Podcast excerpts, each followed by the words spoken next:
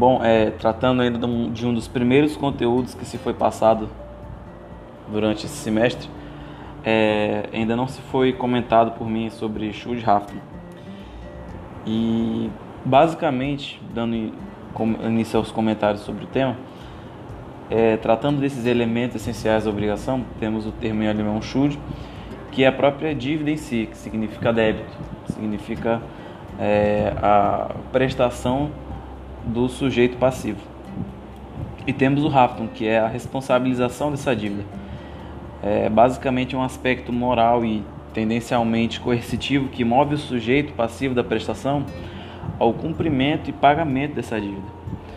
Durante as aulas foi-se apresentada a seguinte indagação: se fosse se é possível haver Schuld, dívida, sem Haftung, que é responsabilização. A resposta é que é sim. Como por exemplo, é, dívidas prescritas em que o prazo para fazer a cobrança judicialmente prescreveu, a dívida existe, porém a responsabilização por essa dívida não existe mais.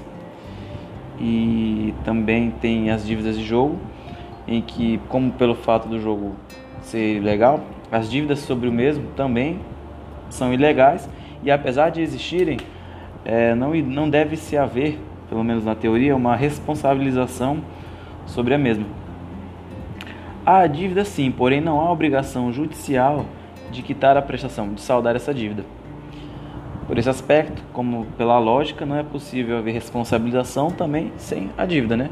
Não é, não é possível ser, ser responsável por uma dívida que não existe. Também houve, analisamos um outro aspecto, se for, é possível haver responsabilização sem dívida. Se é possível haver responsabilização por dívida de outrem. Sim, um exemplo claro disso é a fiança, que geralmente são é, feitos entre familiares, entre amigos, entre mãe e filho. Um exemplo claro é o Selma e o fiador, o aluno, no que se trata do FIES. E isso é em respaldo no artigo 818 do Código Civil, em que o termo da fiança é completamente legal, positivo, e é sim possível ver responsabilização pela dívida de outro. E basicamente é isso.